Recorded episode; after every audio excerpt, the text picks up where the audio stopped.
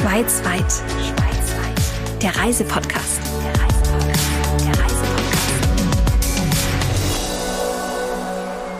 Das wird eine Episode mit alten Dampfschiffen, einer unglaublichen Bergwelt und Menschen, die am schönsten Platz der Erde leben. Das behaupten jedenfalls diejenigen, die sich glücklich schätzen und in Luzern oder am Vierwaldstätter See wohnen. Herzlich willkommen bei Schweizweit dem Podcast von Schweiz Tourismus. Wir tauchen wieder ab in eine Region, die ein unglaublich lebendiges Gesicht der Schweiz zeichnet und erklärt, warum jeder einzelne Kanton so faszinierend ist. Mein Name ist Sabrina Gander und in dieser Episode reisen Sie mit mir durch die Region Luzern, Vierwaldstätter See, in das Land der Bahnen. Und wir beginnen erstmal mit ein paar wichtigen Namen, denn bevor wir eintauchen und in eine der schönsten Städte der Schweiz durch die Straßen gehen, sollte man ein wenig verstehen, warum die Vierwaldstädter ihre Region so lieben. Rund um den 133 Quadratkilometer großen See gibt es neun Skigebiete und von jeder Perspektive aus sieht man die umrahmende Bergwelt. Rigi, Titlis, Bannalp, Pilatus oder das Mörli-Alp sind nur einige Berge, die man in der Kulisse wiederentdeckt. Seit Jahrzehnten ziehen sie Wintersportler an und im Sommer Wanderer und Menschen, die weite und idyllische Bergwelten lieben. Den Kanton kann man über Land auf den Bergen oder auch vom Wasser aus erleben. Und genau das geht am besten von Luzern aus. Die Stadt ist das kulturelle und wirtschaftliche Zentrum der Zentralschweiz und wird durch den Fluss Reuss in Altstadt und Neustadt geteilt. Wer mit der Bahn am Luzerner Bahnhof ankommt oder in wenigen Stunden von Deutschland aus mit dem Auto die malerische Landschaft bis Luzern genossen hat, dem verschlägt es erstmal die Sprache. Ein wenig erinnert mich der See an eine Fjordlandschaft, die Promenade entlang des Sees von Luzern mit dem Grand Hotel und den schicken Boutiquen und kleinen Cafés, sie schmiegt sich romantisch an das Ufer. Luzern gehört zu den schönsten Städten der Welt und mir hat man erzählt, diese Stadt hat eben einfach Charme. Und Bewohner wie Meret Heuselmann von der Schifffahrtsgesellschaft Vierwaldstätter See wissen, warum es die Besucher regelrecht umhaut, wenn sie aus dem Zug hier steigen. Man kommt in die Stadt Luzern und eigentlich das Erste, was man sieht, ist der See. Also wirklich, man kommt aus dem Bahnhof raus und dann ist gleich der See da sicherlich auch nicht wirklich normal für eine Stadt, sagen wir jetzt mal. Und dann sieht man einfach alle Berge, also der ganze See ist umrundet von Bergen und dann eben auch diese Schiffe, also die auch ein markantes Bild sind auf dem See. Wir haben im Ganzen 19 verschiedene Schiffe, also das sieht man immer eigentlich, wenn man auf den See schaut, auch ein Schiff, eben mit diesem Bergpanorama ganz, ganz eindrücklich. Meret ist aber auch noch für einen anderen wunderschönen Anblick hier zuständig, der sich direkt auf dem See befindet, die historischen Schiffe. Ja, das ist wirklich so ein Wow, das hätte ich mir nie vorgestellt. Die Stadt Luzern ist ja ein Dampfschiff, also dieses riesige Schaufelrad, das sehr, sehr eindrücklich ist und das ist wirklich, ja, Leute, die da kommen und und sich gar nicht erholen können, auch von den verschiedenen Teppichen zum Beispiel, die da auf der Stadt Luzern sind, zum Beispiel eben im Queen's Salon mit einem ganz, ganz schönen Blumenmuster und der Hauptsalon ist dann ein, ein blauer Teppich mit sehr edlen blauen Samtstühlen, also wirklich sowas, was man eigentlich sich auf einem Schiff auf einem Schweizer See nicht wirklich vorstellt. Und auf dem See schwimmt mit den 19 Schiffen und vielen historischen Dampfschiffen eben die Geschichte von Anno dazumal im Sonnenlicht. Meret steht am Kai und erklärt mir, was das neu restaurierte Schiff Stadt Luzern ausmacht und wie sich hier eine Fahrt anfühlt. Ja, das ist wirklich sehr eindrücklich. Also die Stadt Luzern wurde 1928 in Betrieb genommen und man weiß vielleicht ein bisschen, wie die Hotels früher ausschaut, äh, haben. Also in diesem Stil ist auch die Stadt Luzern mit dem Art Deco-Stil, also wirklich wie vor 200 Jahren halt das so gemacht wurde. Pompös, elegant, einfach wirklich, ja, sehr eindrücklich. Einer der Salons zum Beispiel ist nach der Queen Elizabeth benannt. Sie ist auch schon mitgefahren auf diesem Schiff und deshalb einfach wirklich kann man sich das so vorstellen wie so ein altes Hotel. Jetzt auch eben komplett renoviert, aber trotzdem im genau demselben Stil belassen, auch denkmalgeschützt jetzt seit dem Umbau und wirklich eins zu eins gebaut, wie es früher war und das, was möglich war, so belassen. Und wo geht dann die Reise hin? Also was erlebt man alles? Was hat man alles für Möglichkeiten? Ja, da gibt es natürlich zahlreiche Optionen. Also die Stadt Luzern verkehrt auf verschiedenen Routen zwischen Luzern und Flüelen. Flüelen ist eigentlich der hinterste Teil des Vierwaldstättersees. Ähm, der sogenannte Urnersee wird dieser Teil genannt. Auch der eindrücklichste Teil ähm, des Sees, meines Erachtens wirklich umgeben von so steilen Klippen, eigentlich wie Fjorde nennen wir das. Ja, es ist auch ganz ähm, gut möglich, diese Schifffahrt zum Beispiel mit einem Bergausflug zu verbinden, auf die Rigi zum Beispiel, die in Vitznau, oberhalb von Vitznau liegt. Also da gibt es zahlreiche Optionen. Auch möglich ist zum Beispiel eine Abendrundfahrt mit Gastronomie auf diesem Schiff zu genießen. Alles regional und jeder Gang mit einem anderen Wein da begleitet und auch eine Wein- Jazz Cruise, wo dann noch mit der Jazzmusik wirklich eine sehr äh, ja, eindrucksvoller Abend da verbracht werden kann. Sag mal, wie viele Heiratsanträge wurden denn schon auf dem Dampfschiff Stadt Luzern gemacht? das weiß ich nicht genau so in der Zahl, aber ähm, das ist auch etwas, was immer wieder äh, nachgefragt wird und wir haben tatsächlich auch Trauungen, die oft dort stattfinden. Also nicht nur Heiratsanträge, sondern wirklich Trauungen, die dann ähm, mit einem Kapitän von uns begleitet werden, was sehr, sehr äh, beliebt ist. Und natürlich die Stadt Luzern, ja, eines der Schiffe, die am meisten nachgefragt wird, auf jeden Fall. Ob Dinner am Abend oder eine ruhige Seeüberquerung, eine Schifffahrt ist wegen der Kulisse rund um den See und der grandiosen Ausstattung der Schiffe ein besonderes Erlebnis, das man nicht verpassen sollte. Eintauchen in vergangene Zeiten kann man auch im Festivalhotel Schweizer Hof. Unweigerlich fühlt man sich zurückversetzt in vergangene Zeiten und klar ist, das imposante Gebäude gegenüber vom Kai des Sees ist wie eine eigene Welt. 1845 wurde es gegründet und gehört noch zu den wenigen Hotels der Schweiz, die kunsthistorisch von nationaler Bedeutung sind. Der Glanz des 19. Jahrhunderts weht einem hier aus jeder Nische entgegen.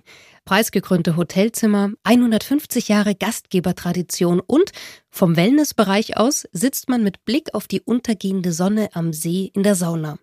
Geschichten aus dem Hotel, ja, die erlebt vor allem der Concierge eines Hotels wie Enzo Baiocchi. Er ist seit vielen Jahrzehnten die treue Seele des Hotels und führt mich durch die Eingangshalle mit übergroßen Lüstern, kleinen Chaiselongs und macht eine elegante Tür nach der anderen auf. Auch beim Erzählen verliebt man sich gleich in die Geschichte des Schweizer Hofs, aber zunächst möchte ich natürlich wissen, warum er überhaupt Concierge geworden ist. Der Wunsch war immer da, seit, ja, als ich 16 war, war schon äh, meine erste Saison begann äh, mit 17 auf dem äh, Bürgenstock, auch äh, Vierwalstättersee. Und da habe ich immer der, äh, der Concierge, also man sagt der alte Concierge, immer so beobachtet und gesagt, ich will das irgendwie einen Tag auch so werden. Also nicht alt, aber Concierge. Man, man hat so immer so den Eindruck aus den Filmen, aus den Geschichten, aus den alten Büchern, die Concierge sind die Menschen, die eigentlich die ganzen Geschichten des Hotels wissen und kennen. Ja, natürlich, wir wissen viele Anekdoten und so und viele bleiben auch treu und äh, diskret. Also man kann nicht alles erzählen. Aber ähm, ja, es, es macht Spaß. Dann bleiben wir doch bei diesem wunderschönen Hotel. Wer den Schweizer Hof in Luzern nicht kennt, vielleicht wollen Sie es mal beschreiben, denn das ist ja schon was Besonderes hier. Also das ist ein Haus mit Tradition. 1845 wurde gebaut, äh, Haupthaus äh, wurde gebaut und dann die zwei Flügel, Ostflügel und Westflügel. Und wir sind natürlich auch im Zentrum, also in zwei Minuten sind sie in der Altstadt und es ist alles sehr nah und es hat einfach Charakter und Geschichte. Und wie ist das, wenn so ein großes Traditionshotel von einer Familie geführt wird immer noch? Ich finde, es ist auch sehr schön, eine Familie als Arbeitsgeber zu haben. Also das schätzen wir Mitarbeiter auch. Und ich könnte 35 Jahre da bleiben, treu bleiben und mit die gleiche Familie zu arbeiten. Es macht Spaß. Jetzt habe ich eingangs gesagt, Festivalhotel Schweizer Hof in Luzern. Was ist denn ein Festivalhotel? Ja, Festivalhotel, also wir haben auch sehr viele Künstler, vom klassischen Musik bis Rock und es äh, sind auch sehr viele Persönlichkeiten bei uns übernachtet und sogar haben wir auch Konzerte veranstaltet in unserer Seele. Ich habe einfach die Freude gehabt, viele kennenzulernen persönlich und äh, es ist wirklich äh, Emotionen dabei. Welche Namen fallen Ihnen da jetzt ein, wo Sie sagen, das waren Persönlichkeiten? Ja, ich kenne auch sehr viel die italienische Rockmusik, wie, wie Gianno Nannini, wie der Giovanotti, der Zucchero, die sind alle bei uns gewesen und das ist schön, die zu wirklich zu treffen und und man denkt, ja, Künstler sind so ein bisschen verrückt und die sind schon verrückt, aber die sind auch normale Menschen und und es ist auch schön, weil man kann auch ein Smalltalk machen, ohne, ohne wirklich viele Probleme. Und natürlich auch die amerikanische Gruppe habe ich kennengelernt. Und was mir in Sinn geblieben ist, ist der ZZ Top, der Little Band of Texas. Und der äh, Billy Gibson, er ist fünf Nächte bei uns gewesen und, und mit ihm habe ich wirklich lustige Geschichte gehabt. Irgendwie ein Traum, oder? Die, diese Persönlichkeit kennenzulernen. Und was macht den Schweizer Hof so besonders? Ja, wir sind, ich finde, wir sind cool. Also, wir sind auch sehr flexibel. Wir, wir, wir kennen die Wünsche von unseren Gästen und äh, wir sind jung und es macht Spaß, einfach in Schweizer reinzukommen, weil wir sind einfach mit dieser Empathie und Exzellent, das ist unser Motto auch, also unser Logo. Und das ist wirklich so. Wir geben einfach alles und, und wir sind nicht so oberflächlich. Ich denke, wir, wir, ja, man hat immer ein Wort zum Sagen, um, um die Gäste wirklich, äh, sie fühlen sich wie, wie zu Hause. Vor dem Hotel stehen die Palmen, der Blick geht auf den See, die Promenade entlang und, so wie es Enzo beschrieben hat, man fühlt sich einfach wohl hier in Luzern. Es gibt unglaublich vieles zu bestaunen. Ob Wasserturm oder ein Glacé in der Altstadt, ein Ausflug auf die Rigi oder Pilatus, ein Spaziergang auf die Festung mit dem Blick über Luzern. Ein Monument aber sollte nicht fehlen. Das Löwendenkmal. In einer Parkanlage befindet sich die Felsgrotte, in der ein sterbender Löwe in den Stein gehauen ist. Die Tatzen sind fast doppelt so groß wie menschliche Köpfe, die Maße rund zehn mal sechs Meter. Über dem Löwen eingemeißelt ist auf Latein der Spruch der Treue und Tapferkeit der Schweizer. Unter dem Löwen die 26 Namen der gefallenen Offiziere und die 16 Namen derjenigen, die gerettet und überlebt haben. Am 10. August 2021 hat dieses beeindruckende Kriegerdenkmal 200 Jahre Jubiläum gefeiert. Gleich nebenan geht es in die Kunsthalle, die mit einer großen Glasfront schon die Leute einlädt, teil zu sein von Kunst und Künstlern. Das Projekt L21 liegt vor allem dem Präsidenten der Kunsthalle, Marcel Glanzmann, am Herzen. Die Kunsthalle Luzern hat vor nunmehr vier Jahren das Mehrjahresprojekt Löwendenkmal 21 initiiert. Uns ist es dabei vor allem darum gegangen, unseren Standort der Kunsthalle Luzern hier im Bourbaki-Panorama genau in Nachbarschaft zum Löwendenkmal von Luzern zum Anlass zu nehmen, das 200-jährige Bestehen dieses Denkmals neu zu beleuchten mit den Mitteln der bildenden Kunst, der Gegenwartskunst, um den Luzernerinnen und Luzernern ein möglicherweise neues Bild von diesem Löwen zu geben, den neu entdecken zu können und vielleicht in dieser Zeit, seitdem wir daran arbeiten, also seit 2018 bis jetzt, dieses Bild etwas zu verändern. Jetzt machen Sie Lust darauf, natürlich zu fragen, was wird verändert an diesem Bild? Ja, der Zugang zu diesem Bild ist vielleicht der, dass wir auf der Historie mal basieren. Das ist 200 Jahre her. Es ist ein Kriegerdenkmal es ist ein Denkmal, das an den Tuileriensturm erinnert. Und wir wollten aus dem Anlass, dass das Denkmal von Thorwaldsen geschaffen wurde, ein damals sehr berühmter dänischer Bildhauer, das Denkmal primär aus künstlerischer Sicht betrachten. Die Mittel der bildenden Kunst sind vielfältig. Und wir haben in dieser Zeit, in diesen vier Jahren, an denen wir jetzt bereits gearbeitet haben, drei Ausstellungen gezeigt hier in der Kunsthalle. Und auf der anderen Seite gab es auch in situ vor dem Löwen verschiedene Events, Performing Arts. Und die haben mit ihren Mitteln versucht, ich sage jetzt besonders versucht, ein anderes Bild des Löwen zu zeigen mit ihren Kontextualisierungen auf heute, auf unser Leben heute, auf unser Erleben heute und natürlich auch, und das ist unser Hauptanliegen, wie wir heute Kunst machen gegenüber dem, wie vielleicht Thorwaldsen vor 200 Jahren Kunst gemacht hat. Und was bedeutet dieses Denkmal für Sie? Jetzt haben Sie so viel mit diesem Projekt äh, L21 drumherum gemacht, gearbeitet. Was bedeutet dieses Denkmal für Sie? Ja, dieses Denkmal ist ein Teil von Luzern. Das ist es unbedingt. Viele Menschen, die Luzern, die uns hier besuchen, besuchen dieses Denkmal.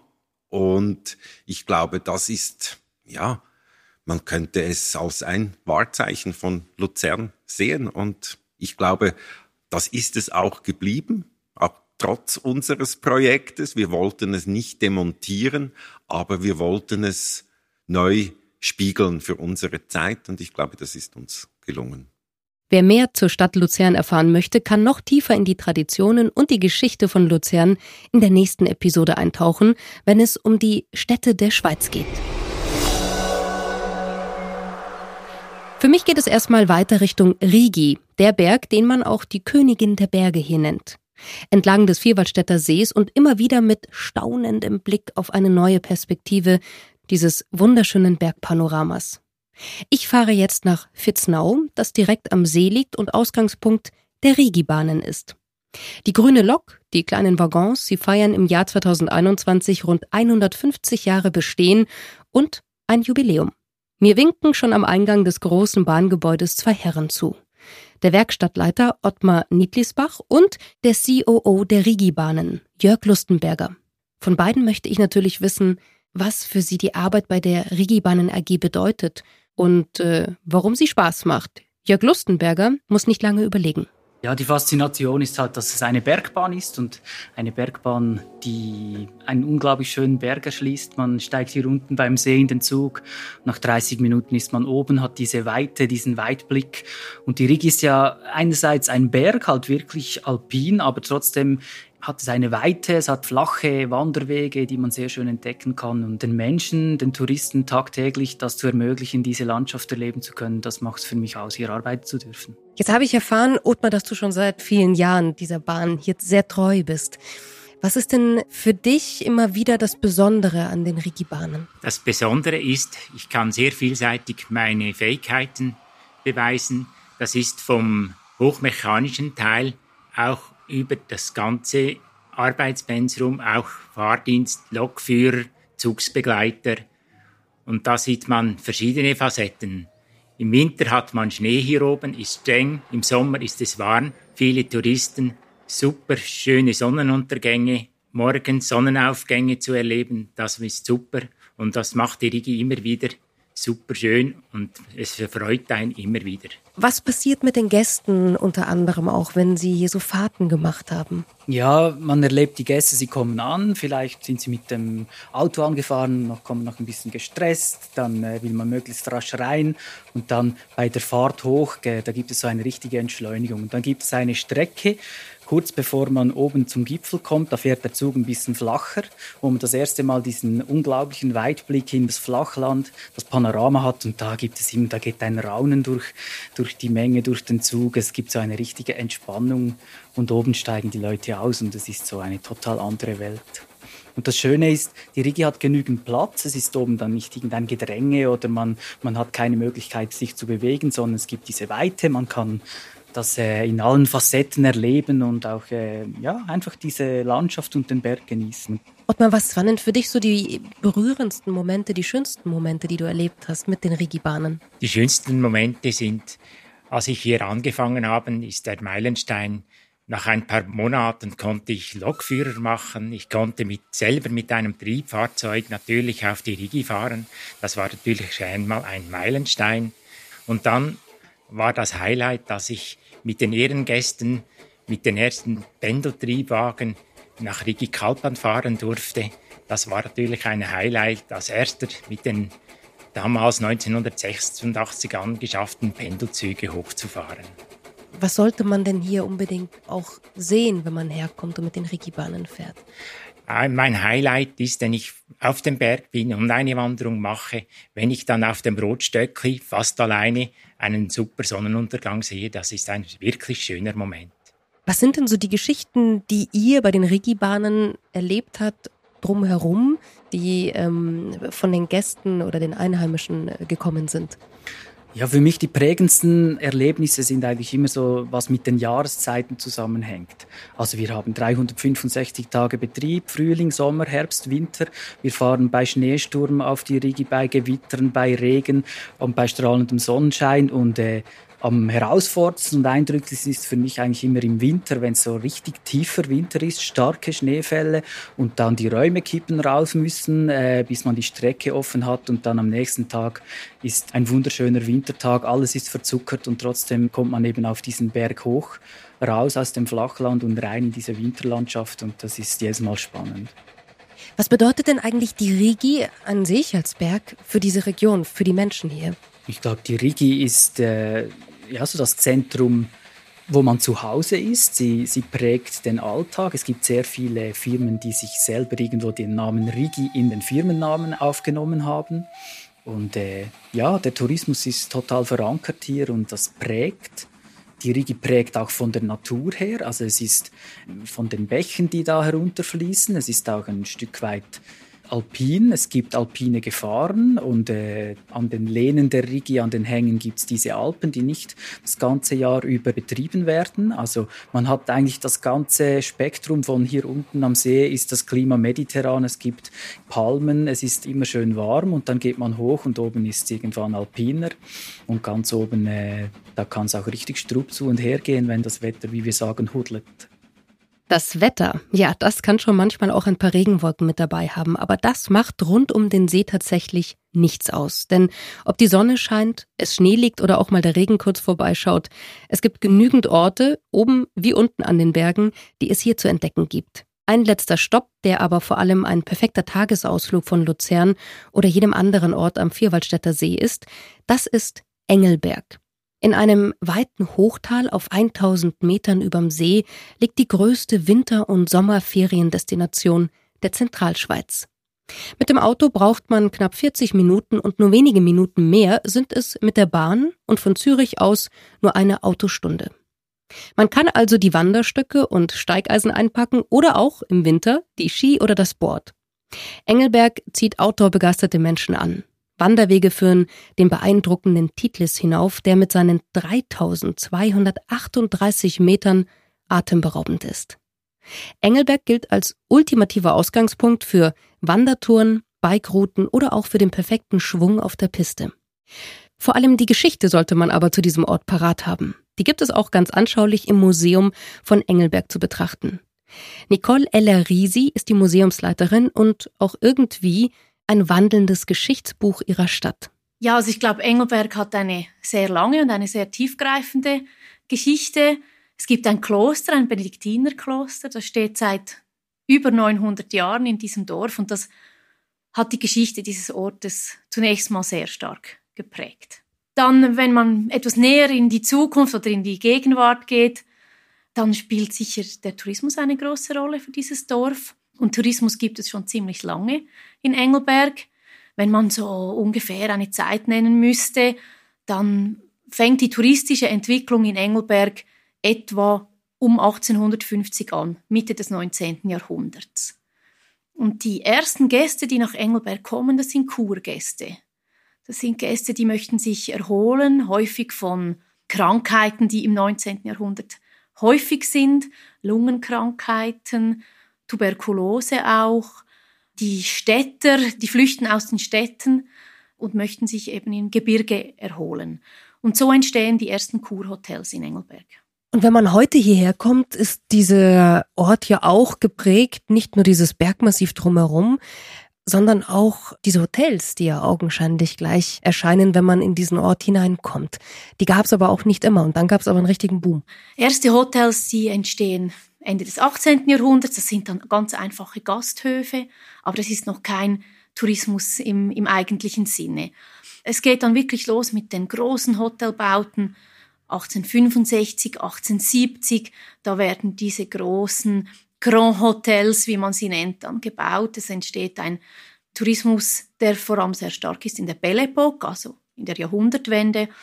Und da entsteht Hotel um Hotel bis hin zum Ersten Weltkrieg. Dann wird diese Entwicklung gestoppt. Aber all diese Hotels, die man teilweise heute auch noch sieht, die entstehen ab 1870, 1880.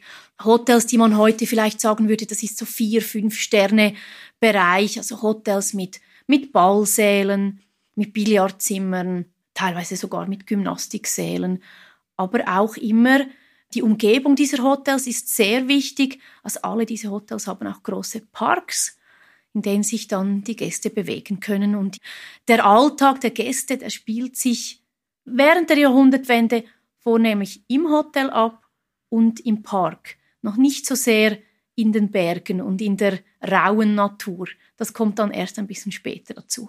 Ich habe eingangs gesagt, wenn man so ein bisschen in die Geschichte von diesem Ort eintauchen möchte, so kann man auch und sollte man unbedingt dieses besondere Museum, das Talmuseum, anschauen. Denn hier erfährt man eben nicht nur etwas über den Tourismus, sondern auch darüber, wie man hier gelebt hat, noch zu Zeiten, wo von Hotels noch gar keine Spur war. Ja, also das Talmuseum ist ein Relikt aus vortouristischer Zeit. Es befindet sich in einem alten Bauernhaus, das 1786 erbaut wurde also aus einer Zeit stammt, als es noch ziemlich ruhig zu und her ging in diesem Tal. Wir wissen auch, dass der Ort Engelberg, das Dorf, in der vortouristischen Zeit eigentlich ein armes Dorf war. Also diese Bergdörfer, überall in der Schweiz, glaube ich, kann man das sagen.